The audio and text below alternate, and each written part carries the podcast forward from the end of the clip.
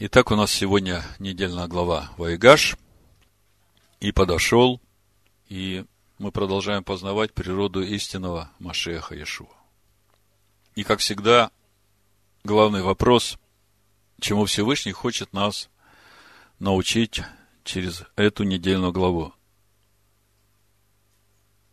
И следующая неделя у нас пост 10 месяца, и мы понимаем, что недельные главы и события, которые происходят в жизни народа, они взаимосвязаны.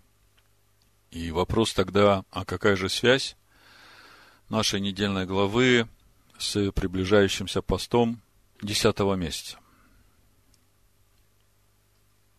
В отношении того, чему Всевышний хочет нас научить через эту главу, то в этот раз, изучая недельную главу Ваегаш, мне проговорили два момента, которые говорят о благе. Оба касаются каждого из нас, каждого идущего путем Всевышнего. Первый момент или первое благо, о нем мы читаем в послании римлянам 8 главе. Мы часто цитируем это место, но иногда не совсем понимаем, как это работает – и что мы должны делать и к чему стремиться, чтобы пришло это благо. Прочитаю Римлянам 8 главу, и потом свяжем это с нашей недельной главой, и мы увидим, как это все работает. 26 стих и дальше. Римлянам 8 глава. Также и Дух подкрепляет нас в немощах наших, ибо мы не знаем, о чем молиться, как должно но сам Дух ходатайствует за нас воздыханиями неизреченными. Раньше я э, читал это место, не мог понять, как это работает. Вот сейчас, благодарение Всевышнему, начинаю понимать. Все очень просто.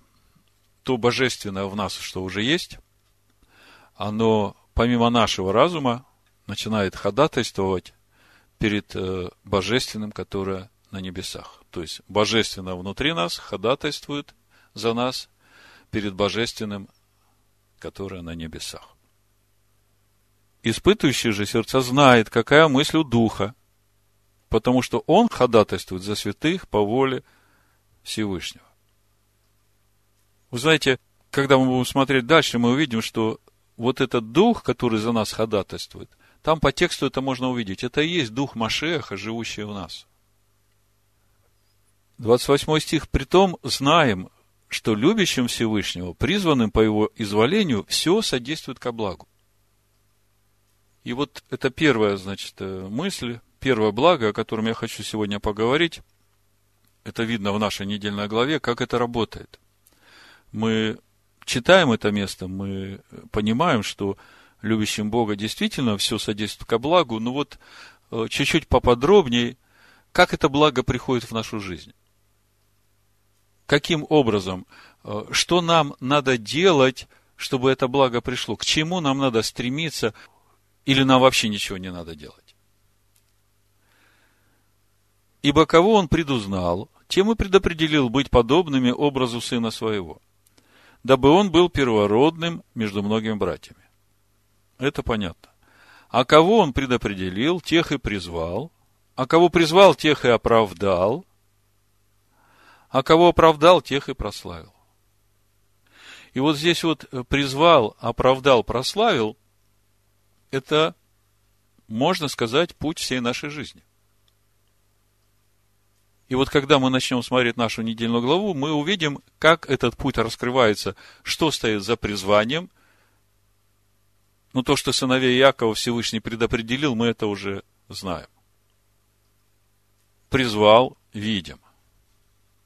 А вот э, то, что дальше происходит, вот это оправдание и прославление, вот тут вот чуть-чуть поподробнее нам надо увидеть, потому что это к каждому из нас напрямую относится. Главное, что нам делать, чтобы нам, любящим Всевышнего, все, что мы по жизни делаем, все было во благо. Что же сказать на это? Если Всевышний за нас, кто против нас? Тот, который сына своего не пощадил, но предал его за всех нас, как с ним не дарует нам всего? Вот тут уже мы видим центральное событие нашей недельной главы. Иосиф был послан, и в нашей главе мы читаем, сейчас мы это прочитаем. Не печальтесь, Всевышний послал меня, это он братьям говорит, которые продали его, да, чтобы спасти вас. Видите, прямая связь, да? Тот, который сына своего не пощадил, но предал его за всех нас, как с ним не дарует нам и всего? Вопрос, каким образом будет происходить это дарование? Кто-то может сказать, ну как же, ну по благодати. Ну ничего же делать не надо. Халява, да, вот брат Наум говорит.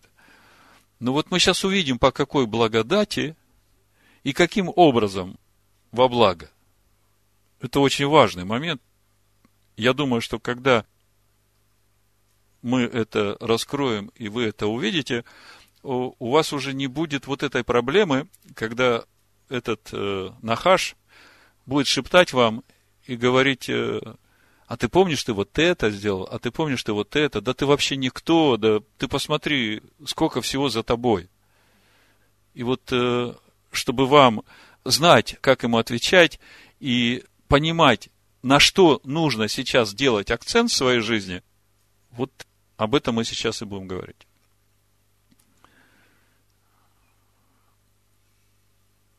Что же сказать на это, если Всевышний за нас, кто против нас?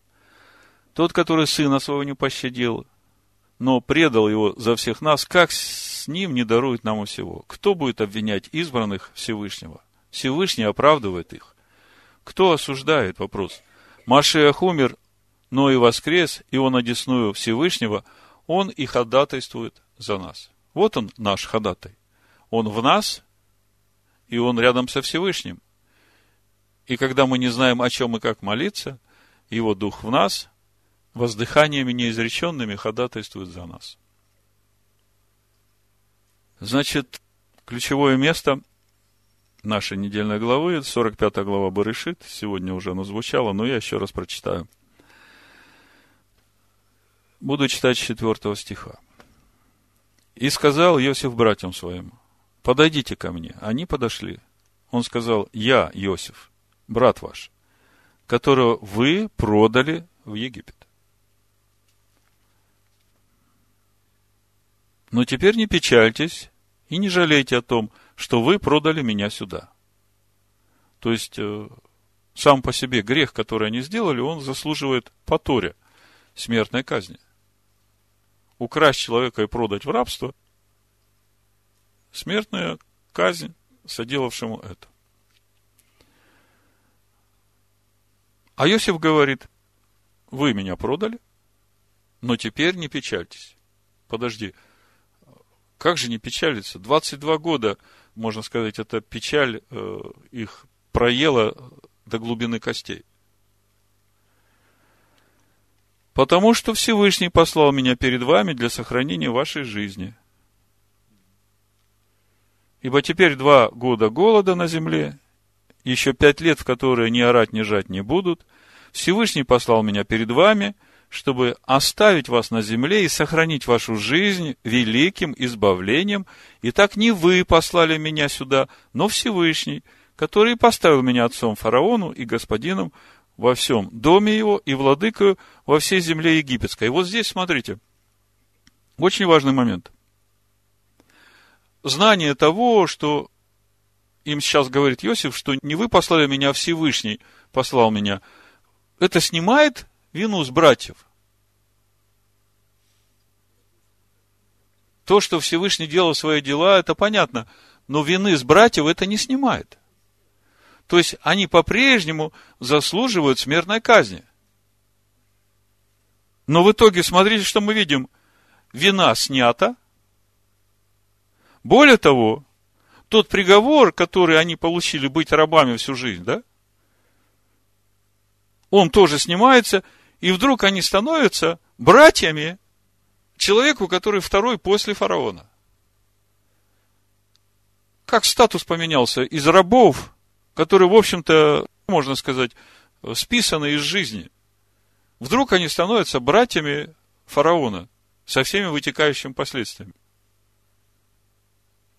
Вы представьте, как себя вы бы почувствовали, если бы вам сказали, слушай, твой брат нашелся, ты знаешь, он премьер-министр. Как же все это произошло? Вот вопрос, на который нам надо ответить, что стало причиной вот этой перемены. Мы ведь говорим о том, что любящим Бога, призванным по Его изволению, все содействует ко благу. И мы видим, что в конечном итоге пришло благо. Вы согласны со мной? И мы же тоже хотим, чтобы и в нашу жизнь пришло благо. Кто же не хочет, да? Тогда давайте посмотрим, что же произошло э, в братьях, какие перемены произошли в братьях, которые в конечном итоге привели к этому благу. Посмотрим, как все начиналось. Мы недавно все это проходили. Просто зачитаю несколько мест Писания. Зачитаю для того, чтобы увидеть вот эту динамику внутренних перемен. Берешит, 37 глава, с 18 стиха. «И увидели они его издали, и прежде, нежели он приблизился к ним, стали умышлять против него, чтобы убить его. И сказали друг другу, вот идет сновидец, пойдем теперь и убьем его. И бросим его в какой-нибудь ров, и скажем, что хищный зверь съел его. И увидим, что будет из его снов. Это вот э, начало. Та мысль, которая привела к греху. Дальше в 26 стихе Иуда говорит братьям своим, что пользы, если мы убьем брата нашего, скроем кровь его, пойдем, продадим его измальтянам. Ну, одно другого не лучше, мы только что говорили. Как сказали, так и случилось. Проходят годы. Я думаю, что когда они все это делали, они даже не думали, насколько большим будет страдание отца. Оно настолько большое, что Ягуда не выдерживает вот этого давления. Он просто уходит из семьи. Уходит, и с ним происходит много разных событий, теряет сыновей, жену, и в конечном итоге попадает в такую ситуацию, что даже не знаю, как и сказать. Ну, просто позор, можно сказать. Уважаемый человек попадает в такую позорную ситуацию. И тем не менее, он не стыдится этого позора, он объявляет истину, и через это он начинает свое возвращение в семью. То есть, признание своей неправоты – это начало подъема для Ягуды. Далее смотрим, ну, прошло уже, смотрите, 22 года. Иосиф уже э, в Египте премьер-министр. Семь лет сытых прошло, и уже два года голода. Братья начинают ходить в Египет за хлебом. И мы понимаем, что все эти испытания, через которые сейчас Иосиф их проводит, они имеют только одну цель. Увидеть, есть ли перемены в братьях, в их отношении к его брату меньшему Вениамину, потому что если они так относились к старшему брату, то именно то, как они будут относиться к младшему брату, будет говорить, есть перемены или нет. Это понятно. И что мы видим? 42 глава Барышит, 14 стих и дальше. «И сказал им Иосиф, это самое я и говорил вам, сказав, вы соглядатые. Вот как вы будете испытаны – клянусь жизнью фараона, вы не выйдете отсюда, если не придет сюда меньший брат ваш. Пошлите одного из вас, пусть он приведет брата вашего. А вы будете задержаны, и откроется, правда ли у вас. И если нет, то клянусь жизнью фараона, что вы соглядатые. И отдал их под стражу на три дня. И сказал им Иосиф в третий день, вот что сделайте, и останетесь живы, ибо я боюсь всесильного. Если вы люди честные, то один брат из вас пусть содержится в доме, где вы заключены, а вы пойдите, отвезите хлеб ради голода семейств ваших, брата же вашего меньшего приведите ко мне, чтобы оправдались слова ваши и чтобы не умереть вам. Так они и сделали. И вот 21 стих, смотрите. «И говорили они друг другу, точно мы наказываемся за грех против брата нашего. Мы видели страдания души его, когда он умолял нас, но не послушали, и зато и постигло нас горе сие». Рувим отвечал им, сказал, «Не говорил ли я вам, не грешите против отрока, но вы не послушались, вот кровь его взыскивается». Здесь мы начинаем видеть признание этими братьями своего греха и понимание того, что Всевышний правит миром. Что вот эта ситуация в их жизни, это уже следствие вот этого их поступка с братом.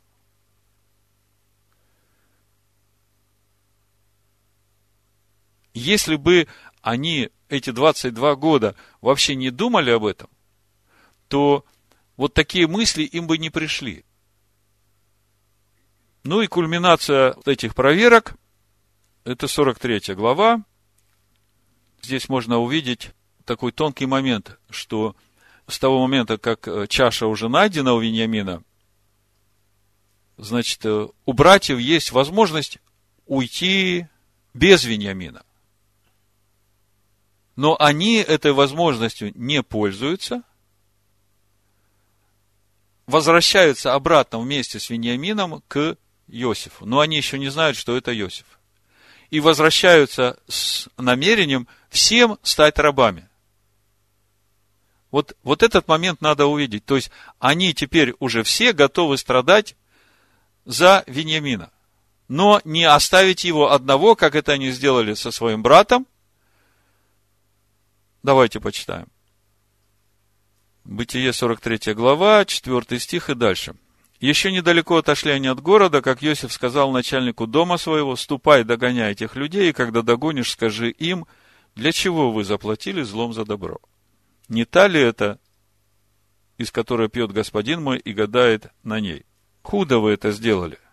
Он догнал их и сказал им эти слова. Они сказали ему, для чего господин наш говорит такие слова? Нет, рабы твои не сделают такого дела. Вот серебро найдено нами в отверстии мешков наших. Мы обратно принесли тебе из земли ханаанской.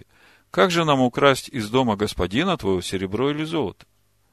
У кого из рабов твоих найдется тому смерть, и мы будем рабами господину нашему? Он сказал, хорошо, как вы сказали, так и будет. У кого найдется чаша, тот будет мне рабом. А вы будете не виноваты. Они поспешно спустили каждый свой мешок на землю и открыли каждый свой мешок. Он обыскал, начал от старшего и окончил младшим. И нашлась чаша в мешке Вениаминовом. И разодрали они одежды свои, и, возложив каждый на осла своего ношу, возвратились в город. Смотрите, только что этот э, домоуправитель сказал, что тот, у кого найдется чаша, тот будет мне рабом, а вы свободны они раздирают одежды, и все возвращаются в город. То есть обратно к Иосифу. Э, вот подумайте вот эту вот ситуацию. У Вениамина находится чаша и 10 братьев, которые, э, в общем-то, связаны уже одной неправдой, их реакция. Обычная реакция душевного человека. Сразу обвинить во всех смертных грехах виноватого а мы хорошие, мы к этому никакого отношения не имеем. Иосиф, в общем-то, как раз э, все это делая, хотел именно вот этот момент и проверить. И что мы видим? Они раздирают одежды, то есть для них горе для всех. Они не обвиняют вообще Вениамина. Они даже не пытаются объяснять и говорить, что это какое-то недоразумение, нас подставили. Смотрите, что происходит дальше. Разодрали одежды свои и, возложив каждый на осла свою ношу, возвратились в город, и пришли Ягуда и братья его в дом Иосифа, который был еще дома, и пали перед ним на землю. Иосиф сказал им, что это вы сделали? Разве вы не знали, что такой человек, как я, конечно, угадает? Ягуда сказал, что нам сказать господину нашему? Что говорить? Чем оправдываться? Вот здесь вот еще один момент, когда он реально мог сказать, нам это подложили, так же и вот как то серебро, которое перед этим. Мы к этому не имеем никакого отношения. Ну, реально, это просто подстава. Ты неужели не понимаешь? Ты же премьер-министр. Зачем нам э, это делать? Он вообще убирает эту тему оправдания, ни слова об этом не говорит. Помните, эта проблема душевного человека, она появилась сразу после того, как э, Адам и Ева согрешили. Да, это жена, которую ты мне дал. То есть, вы должны из этого сделать вывод, что когда в нашей жизни что-то происходит, и вы явно понимаете, что это несправедливо, то ваша душа будет хотеть э, в полный рот доказывать, что это несправедливо. Ягуда и братья говорят совсем другое. Послушайте, вот это то, как нам надо научиться думать в таких ситуациях. Не просто думать и поступать. Смотрите. Всевышний нашел неправду рабов твоих.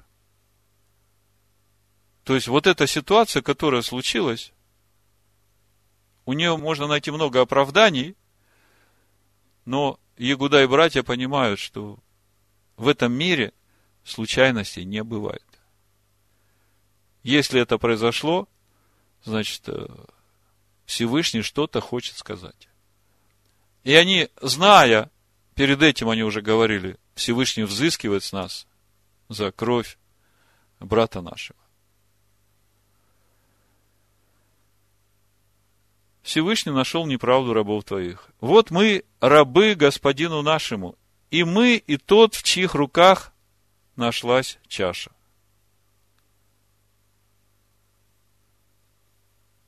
То есть, полное смирение и вместе с тем полное единство. Нет вот этих разборок внутри. Но Иосиф сказал, нет, я этого не сделаю. Тот, в чьих руках нашлась чаша, будет мне рабом. А вы пойдите с миром к отцу вашему. Слушайте, уже второй раз их пытаются вот э, здесь разделить и как бы дать возможность уйти. Но мы видим, что братья на это не подписываются. И дальше начинается монолог Ягуды, это наша недельная глава. Я прочитаю с 30 стиха, 44 глава. Ягуда говорит, «Теперь, если я приду к рабу твоему, отцу нашему, и не будет с нами отрока, с душой которого связана душа его, то он, увидев, что нет отрока, умрет. И сведут рабы твои седину раба твоего отца нашего с печалью в гроб. Притом я, раб твой, взялся отвечать за отрока отцу моему, сказав, если не приведу его к тебе, то останусь я виновным пред отцом моим во все дни жизни – Итак, пусть я, раб твой, вместо отрока останусь рабом у господина моего, а отрок пусть идет с братьями своими. Ибо как я пойду к отцу моему, когда отрока не будет со мною, я увидел бы бедствие, которое постигло бы отца моего. В общем, вот эти все испытания, через которые проходят десять братьев, главная цель – увидеть насколько велико было их раскаяние за предыдущий соделанный грех. И вот тут вот очень тонкий момент. Мы привыкли думать, что раскаяние, мы, я имею в виду уверовавших из язычников, оно должно выглядеть так, как вот в Ниневии. Посыпали себя пеплом, мешковинами оделись, не ели, не пили, вопили к Богу. Да, это хорошо. Но помните, что пророк Иона сказал потом Всевышнему? Он говорит, я потому и не хотел идти, потому что я знал, что они раскаются, но их раскаяние будет неполным. И вот за этим словом неполным комментарии идут, что в конечном итоге они возвратятся к тому, чем они занимались до этого. И когда мы смотрим на историю Ниневии, мы видим, что так оно и было – они снова возвратились к своим э, греховным делам, и потом Всевышний их использует для того, чтобы наказать сыновей Израиля, а когда Всевышний уже кого-то использует для наказания сынов Израиля, это уже приговор тем, кто является инструментом в руках Всевышнего. Вы эту логику, схему эту видите, да? В Писаниях она постоянно. То же самое с Вавилоном. Мы сегодня немножко тоже об этом увидим. Так вот, э, смотрите, иудейская мудрость говорит, что если человек раскаивается, а потом идет и делает то же самое, то он то же, что и не раскаявшийся.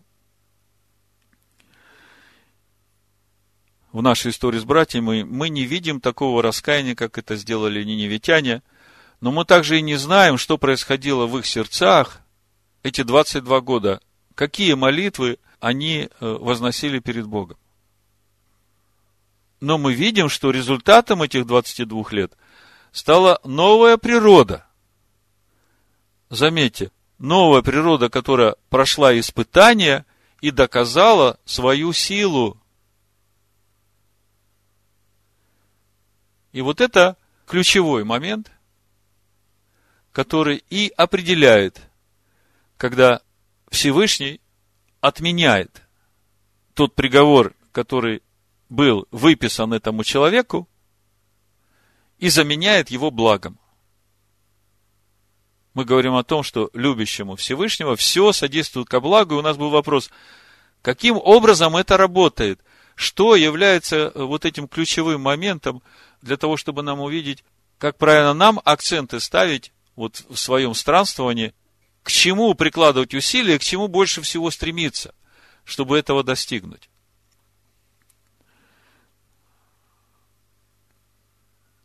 То есть, мы видим, что произошло, в общем-то, чудо. И суть этого чуда очень простая.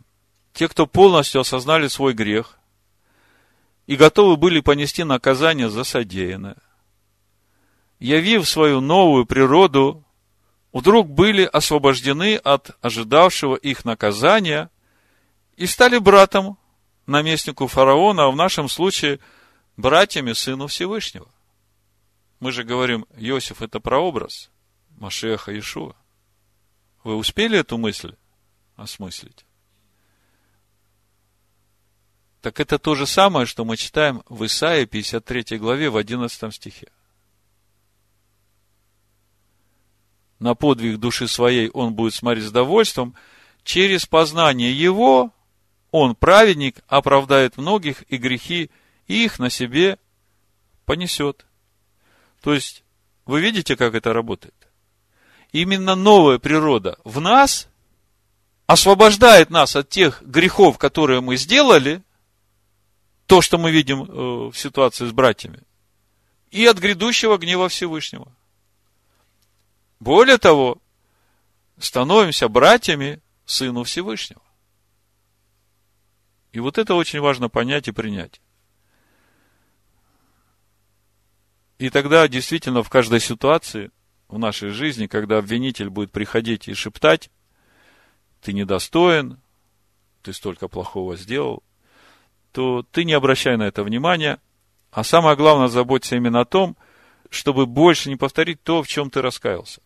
И при этом знать, что то, в чем ты раскаялся, ты должен явить новую природу, которая будет испытана, и ты должен показать в ней силу устоять в этой новой природе. Вот в нашей ситуации с братьями мы видим, что дважды, даже трижды им предлагают оставить Вениамина, они свободны, к ним никаких претензий, все, идите. И казалось бы, вот она, свобода. Но они своим поступком доказали, что они уже другие.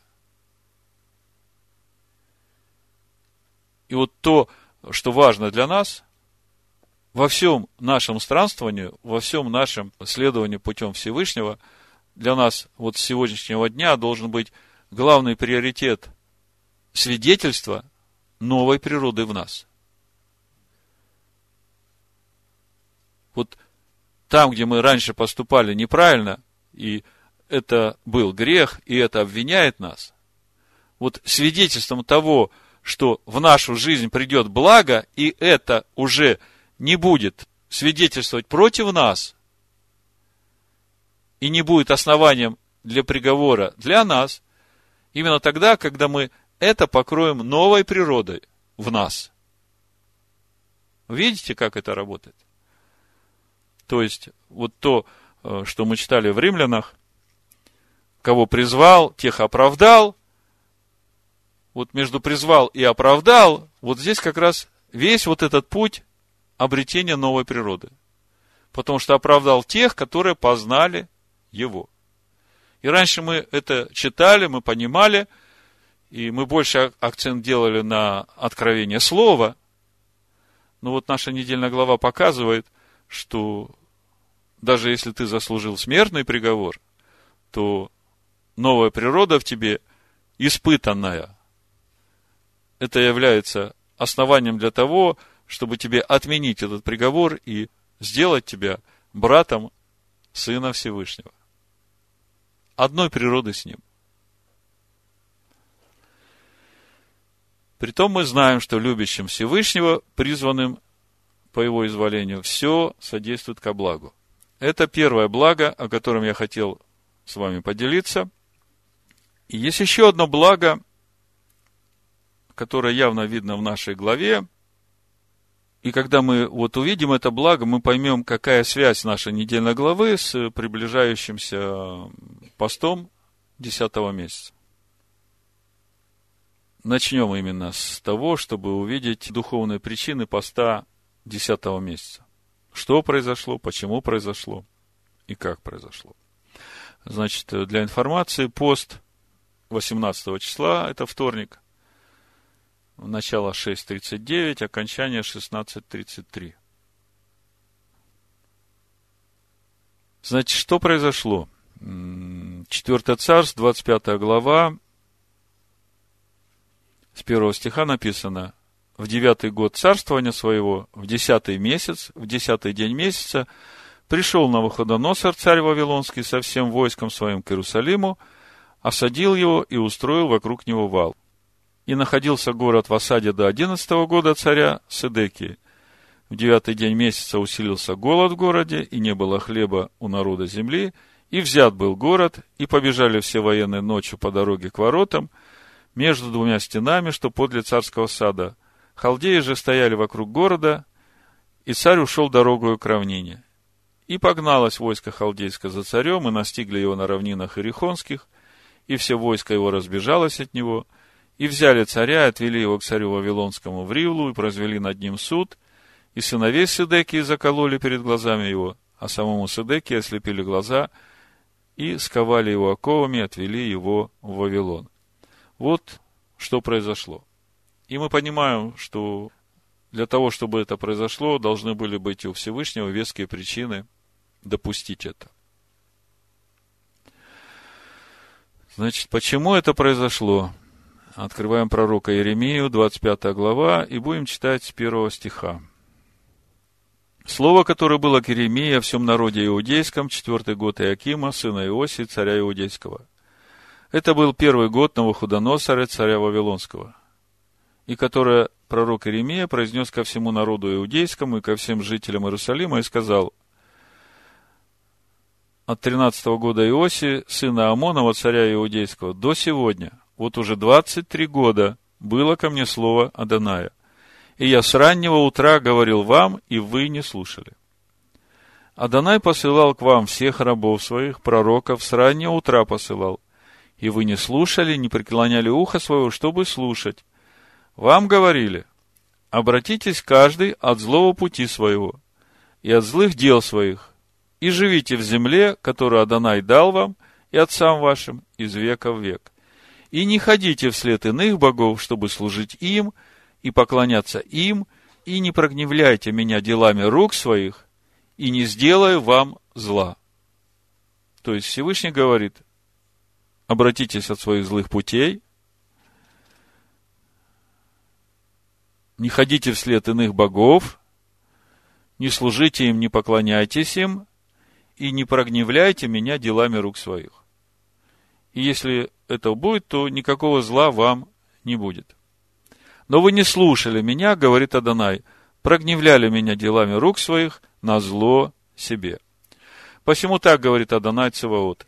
За то, что вы не слушали слов моих, вот я пошлю и возьму все племена северные, говорит Адонай, и пошлю к Новоходоносору, царю Вавилонскому, рабу моему, и приведу их на землю сию, и на жителей ее, и на все окрестные народы, и совершенно истреблю их, и сделаю их ужасом, и посмеянием, и вечным запустением. И прекращу у них голос радости и голос веселья, голос жениха и голос невесты, звук жернового и свет светильника, и вся земля это будет пустыней и ужасом. И народы сии будут служить царю Вавилонскому семьдесят лет. И будет, когда исполнится семьдесят лет, накажу царя Вавилонского, и тот народ, говорит Адонай, за их нечестие, и землю халдейскую, и сделаю вечную пустыню. Еще во втором э, паралипоменон, в 36 главе, мы также читаем об э, этом приговоре Всевышнего. И для нас сейчас важно понять, э, почему это произошло. То есть Всевышний говорит, если у вас все хорошо, если вы не служите идолам, живете по моим заповедям, то никакое зло вам не приключится. Если же по-другому, то тогда сами делами рук своих навлечете на себя зло. Значит, вторая паралипоменон, 36 глава, с 11 стиха. 21 года был Сидекия, когда воцарился, и 11 лет царствовал в Иерусалиме и делал неугодно в очах э, Аданая Всесильного своего. Он не смирился перед Иеремию пророком, пророчествующим от уст Аданая, и отложился от царя Навуходоносора, взявшего клятву с него именем Всесильного, и сделал упругую шею свою, жесточил сердце свое до того, что не обратился к Адонаю Всесильному Израилеву. 14 стих. «Да и все начальствующие над священниками и над народом много грешили, подражая всем мерзостям язычников. И осквернили дом Аданая, который он осветил в Иерусалиме. Вот это подражая мерзостям язычников, отметьте себе. И посылал к ним Адонай Всесильный Отцовых, посланников своих, с раннего утра, потому что он жалел свой народ и свое жилище но они издевались над посланными от Всесильного и пренебрегали словами его, и ругались над пророками его, доколе не сошел гнев Аданая на народ его, так что не было ему спасения, и он навел на них царя Халдейского.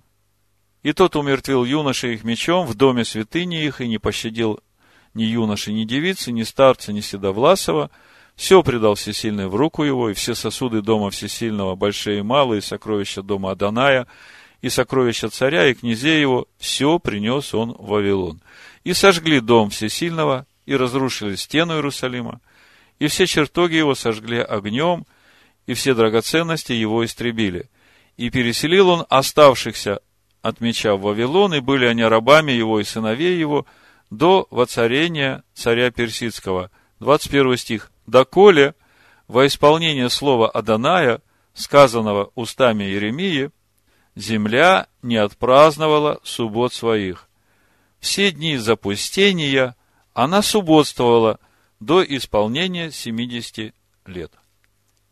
Теперь, если я спрошу вас, что же стало причиной этого 70-летнего пленения? Мы сейчас говорим о связи нашей недельной главы с приближающимся постом десятого месяца.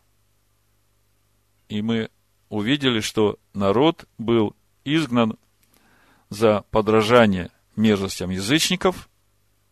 Если это переводить на нас, это праздники поклонения Солнцу, начиная с Сандея, воскресенье, и это продолжение темы Зема Светки, Рождество – и Лига или Янка Купала. Это все та же тема. Мерзости языческие. И вот сегодня мы уже коснулись дней рождения. Это тоже та же тема. Подражание мерзостям язычников. С чего все началось? Пару недель назад я э, в интернете нашел э, одну статью, которая, в общем-то, меня очень коснулась. Смотрите, сама статья, что пишет. Почему в Древней Руси не отмечали дни рождения? Обычай не праздновать день рождения происходит из иудейской традиции. На Руси, древней. Обычай не праздновать дни рождения происходит из иудейской традиции. Меня сразу вопрос, а откуда на Руси древней иудейская традиция? Вы просто сообразуете это, да? Которая негативно относилась к влиянию обрядов языческих народов, рядом с которыми жили древние иудеи. Язычники праздновали день своего появления на свет, в то время как в иудаизме считалось, что главные моменты жизни человека связаны с религиозными обрядами и с делами, которые совершает человек на протяжении своей жизни. Обычай отмечать дни рождения детей и свои собственные был чрезвычайно развит у римлян, которые в 63 году до нашей эры захватили Иудею и сделали из нее свою провинцию. Первым иудеем, который с помпой отмечал свои дни рождения, стал отступник и ренегат царь Ирод. Тот самый, который, испугавшись пророчества, повелел убить всех младенцев в Вифлееме. Мы сейчас говорим о связи нашей недельной главы с приближающимся постом десятого месяца. И мы увидели, что народ был изгнан за подражание мерзостям язычников. Что будет после этого, говорит Захария, 8 глава, с 13 стиха. «И будет, как вы, дом Ягуды и дом Израиля, были проклятием у народов, так я спасу вас, и вы будете благословением. Не бойтесь, да укрепятся руки ваши. Ибо так говорит Адонай Цевоот, как определил наказать вас, когда отцы ваши прогневляли меня, говорит Адонай Цевоот, и не отменил, так опять я определил в эти дни соделать доброе Иерусалиму и дому Ягуды, не бойтесь. Вот дела, которые вы должны делать. Говорите истину друг другу, поистине и миролюбно судите у ворот ваших. Никто из вас да не мыслит в сердце своем зла против ближнего своего. И ложной клятвы не любите, ибо все это я ненавижу, говорит Адонай. И было ко мне слово Адоная Цаваота, так говорит Адонай Цаваот пост четвертого месяца, пост пятого, пост седьмого и пост десятого. Это то, что у нас на следующей неделе. Соделается для дома Ягуды радостью и веселым торжеством. Только любите истину и мир. Какая же связь поста десятого месяца с нашей недельной главой? Вы, наверное, обратили внимание, насколько Иосиф озабочен тем, чтобы его братья и отец жили отдельно от Египта в земле Гесем. Трижды Иосиф повторяет об этом. Почему это так важно? Иосиф хочет предостеречь свою семью, своих братьев от э, искушения вот этими благами Египта, вот этой египетской культурой, египетскими традициями. И он все делает для того, чтобы отделить их от Египта. 46 глава, с 31 стиха читаем. «И сказал Иосиф братьям своему, дому отца своего, я пойду извещу фараона и скажу ему, братья мои и дом отца моего, которые были в земле ханаанской, пришли ко мне. Эти люди пастухи овец, ибо скотоводы они. И мелкий и крупный скот свой, и все, что у них, привели они. Если фараон призовет вас и скажет, какое занятие ваше – то вы скажите, мы, рабы твои, скотоводами, были от юности нашей и до ныне, и мы, и отцы ваши, что вы вас поселили в земле Гесем. Ибо мерзость для египтян всякий пастух овец. Почему мерзость? Э, потому что овцы в Египте были священными животными. Поэтому, во-первых, земля Гесем, она очень плодородная, много травы, она подходит для выпаса скота.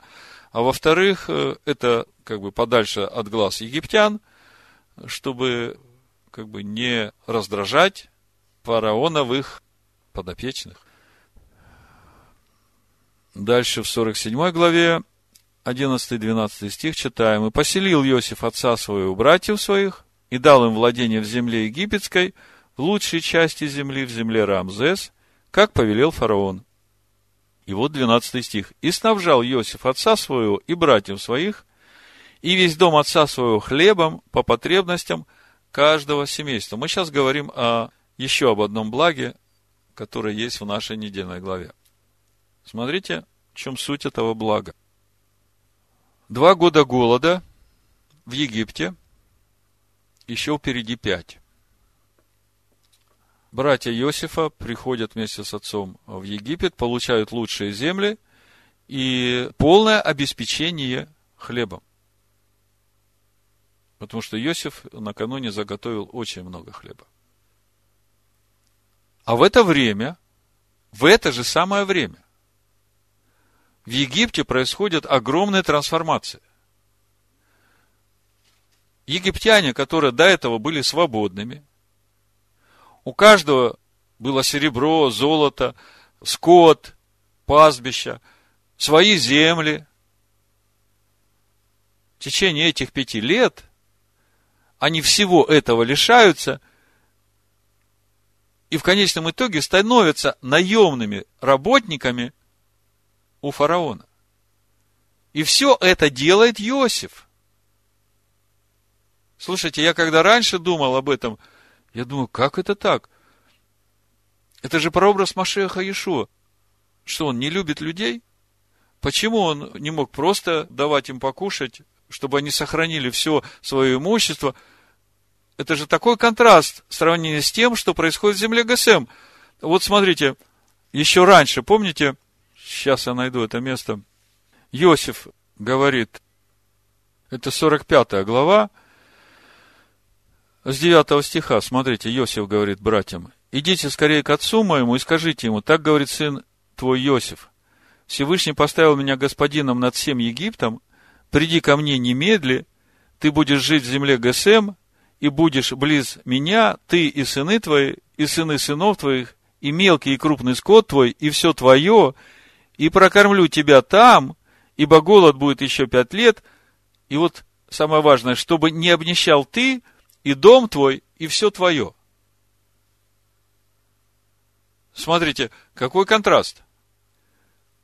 Египтяне за эти пять лет полностью обнищали, лишились всего, что имели, и стали наемными работниками. Это же, в общем-то, общественный строй поменялся в Египте. И при всем при этом в земле ГСМ э, совсем другое устройство. Землю дал во владение, серебро и золото и все драгоценности и скот умножается, и они ничего не теряют. Плюс ко всему этому обеспечение хлебом по нуждам каждого. Вот смотрите, 47 глава, 12 стих и дальше. «И снабжал Иосиф отца своего и братьев своих, и весь дом отца своего хлебом – по потребностям каждого семейства. Это же не история давно минувших дней. Мы сейчас говорим о благе, которое есть в нашей недельной главе, и нам надо увидеть, в чем же это благо. Смотрите, Египет становится нищим, и все становятся рабами фараону, наемниками фараону, а в земле Гасем э, совсем другое. Где бы вы хотели находиться? В Египте или в земле Гасем? В земле Гасем. Вот в этом и благо. Вот в этом и благо. А что же для этого нужно? Смотрите, ну, чтобы вы понимали, что это же все образы для нас. Иосиф, царствующий в Египте, это же то же самое, что мы сейчас имеем. Вот Матвея 28 глава, помните, 18 стих, Ишо говорит, приблизившись э, к ученикам своим, дана мне всякая власть на небе и на земле. То есть, мне даже страшно это произнести. Сейчас во всем мире происходят процессы, которые в конечном итоге лишат людей всякой собственности, и сделают их просто наемными работниками, что мы и видим. А в земле ГСМ своя земля, свои стада. Более того, Иосиф – полное обеспечение. И дальше написано, Ишуа говорит, «Итак, идите и научите все народы, погружая их в имя Отца и Сына, уча их соблюдать все, что я повелел вам, и сея с вами во все дни до скончания века. Аминь». Скажите, вот куда девались вот те люди, которые принимали веру Авраама, Исхака и Якова, которые жили в Египте? Ну, они уже среди египтян себя некомфортно чувствовали. Они все шли в ГСМ. Я вот недавно слушал несколько передач Рава Фенкеля про Хазарию. В Ютубе есть, э, можете найти. Э, так вот, он говорил, что когда это государство укрепилось, иудеи со всего мира стали собираться в эту Хазарию, потому что они даже представить не могли, что на земле может быть э, такое государство, где живут полностью по иудейским законам. То есть, мы сейчас говорим о земле ГСМ и о великом поручении, которое дал Иешуа, идти по всему Египту, проповедовать э, Слово. И что такое земля ГСМ, да, на иврите это Гошен, я вам скажу, чтобы вы понимали. Значит, смотрите, по стронгу 1657 это Гошен, это место, да? Но однокоренные с этим же словом Гешем 1652 вызывать дождь, производить дождь. Гэшем 1651 по стронгу просто дождь. И Гэшем 1656 поливаемый и орошаемый дождем. То есть мы видим, что эта земля вся связана с дождем, хотя Египет – это же страна, где все живут от разлития реки. Каналы копают, э, ногами носят. Так вот, кто же тот, который заботиться о том, чтобы в земле Гэшем всегда был дождь. Об этом мы читаем в книге Дворим, 11 главе, с 10 стиха. «Ибо земля, в которую ты идешь, чтобы овладеть ею, не такова, как земля египетская, из которой вышли вы, где ты, посеяв семя твое, поливал ее при помощи ног твоих, как масличный сад. Но земля, в которую вы переходите, чтобы овладеть ею, есть земля с горами и долинами, и от дождя небесного напаяется водою. Земля, о которой Адонай Всесильный твой печется, очи Адоная Всесильного твоего непрестанно на ней от начала года и до конца года. И вот смотрите, от чего зависит дождь в земле Гешем. Если вы будете слушать заповеди мои, которые заповедую вам сегодня, любить Адоная Всесильного вашего, и служить Ему от всего сердца вашего и от всей души вашей, то дам земле вашей дождь в свое время, ранний и поздний. И ты соберешь хлеб твой, и вино твое, и елей твой, и дам траву на поле твоем для скота твоего, и будешь есть и насыщаться. Вот особенность этой земли Гэшем, вы понимаете, это духовная категория для нас. Ишуа говорит, отец ищет себе поклонников, Сейчас время такое наступило не в Иерусалиме и не в Самарии, а по всему миру истинные поклонники поклоняются Отцу в духе и истине. Только любите истину и шалом, как мы читали у Захари. Так вот, э, благо нашей недельной главы. Смотрите, пока жил Иосиф, земля Гешем процветала все было хорошо. Книга Шмот, первая глава, шестой стих и дальше. И умер Иосиф, и братья его, и весь род их. А сыны Израилева расплодились, размножились, и возросли, и усилились чрезвычайно, и наполнилась ими земля та. Какая земля та наполнилась? Египетская земля – Спрашивается, зачем им нужен был этот Египет? Если посмотрите комментарии, там можно увидеть, что евреи чуть ли не в первых ложах э, во всех этих египетских театрах, э, стадионах уже свои места имели. А Иосиф, когда говорил о том, что вам надо жить в земле ГСМ, он как раз заботился о том, чтобы отделить свой народ от этой языческой культуры, от этих египетских традиций, от всего, что у них является ценным. И что мы видим? Иосифа не стало, и народ потихонечку начал расселяться по Египту. Чем это закончилось? Вы прекрасно это знаете. Приходит другой фараон и говорит, что это у нас тут э, столько евреев развелось. Куда ни посмотришь, везде они э, в наших кафе, в наших школах, э, в наших столовых, в наших театрах. Очень хорошо по этому поводу в одном из учений сказал Игаль Полищук. Он говорит, вы когда смотрите на то, как Гитлер пришел к власти, вы видите, какие он законы начал издавать. Значит, э, евреи не должны посещать общепит там, где немцы кушают. И он говорит, первый вопрос, а вообще что евреи там делают?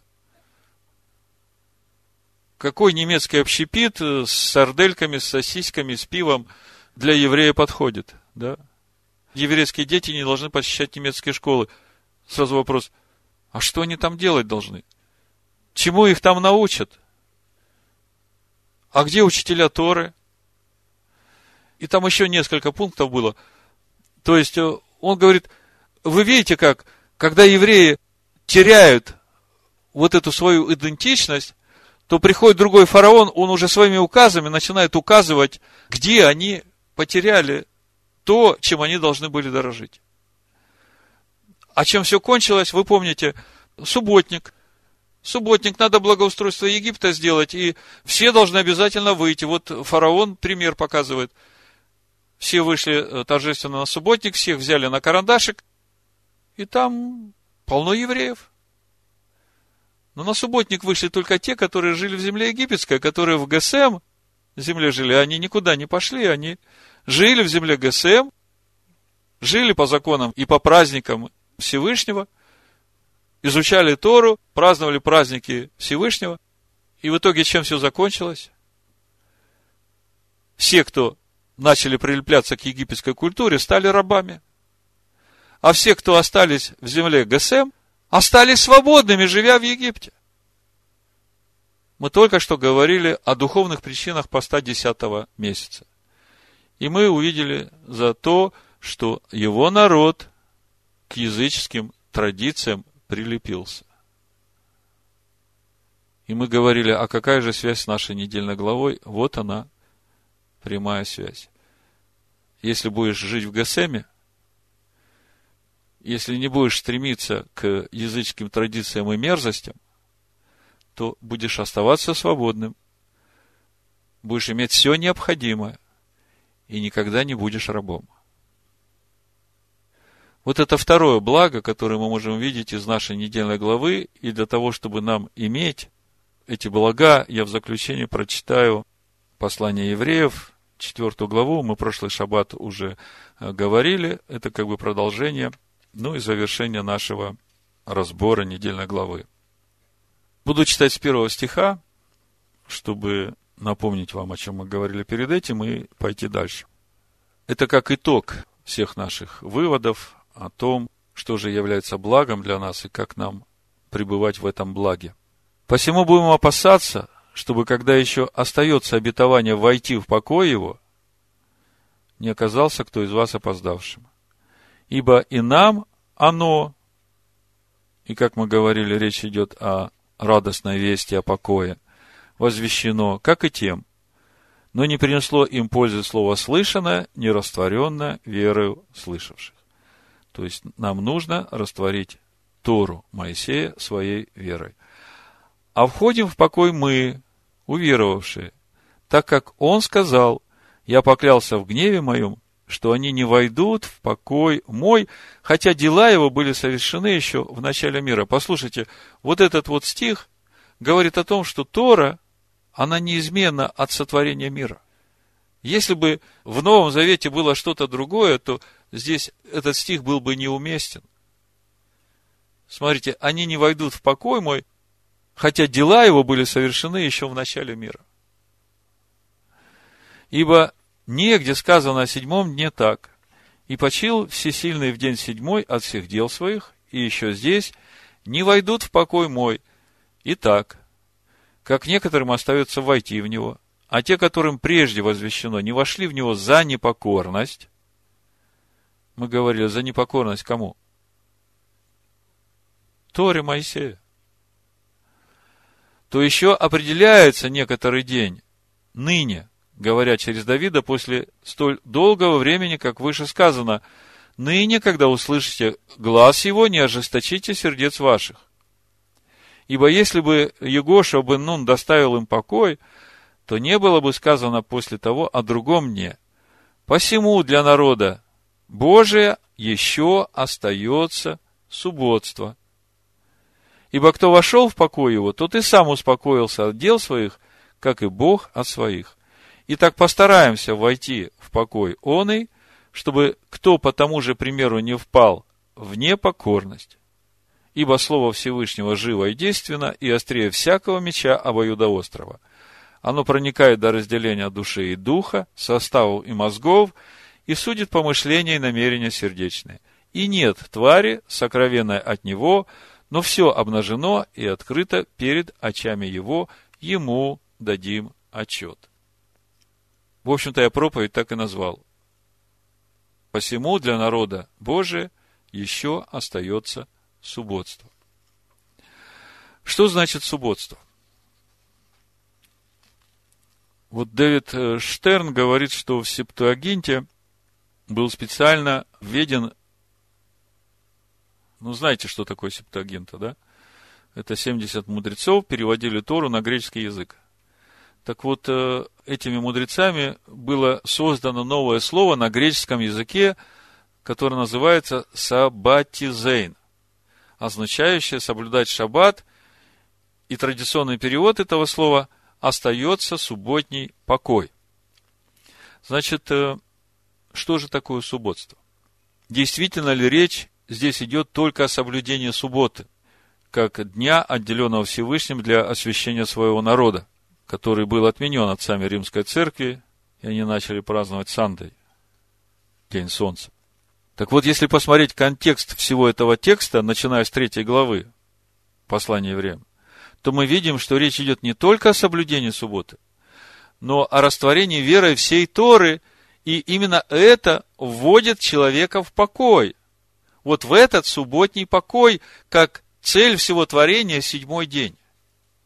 Поэтому, когда мы читаем о том, что для народа Божия остается субботство, то здесь речь идет именно об этом процессе растворения своей верой всей Торы. Вот это и есть процесс субботства. Поскольку конечная цель учения, которое Всевышний дал своему народу для познания себя самого, войти в покой Всевышнего. И это суть субботы как замысла Всевышнего – которая была задумана первой, но сотворена последней. Посему для народа Божия еще остается субботство, ибо кто вошел в покой его, тот и сам успокоился от дел своих, как и Бог от своих. Итак, постараемся войти в покой оный, чтобы кто по тому же примеру не впал в непокорность. Ну вот, это и есть тот главный итог нашей недельной главы для того, чтобы иметь эти блага, о которых мы говорили, чтобы нам пребывать в земле ГСМ, и чтобы все то, что когда-то мы сделали неправильно, чтобы нам за это не страдать, а чтобы Всевышний обернул это во благо, потому что любящему Бога все содействует ко благу. Да будет так, Бешем Амашех Иешуа. Амин. Амин. Амин. Амин. Amen. Amen. Amen.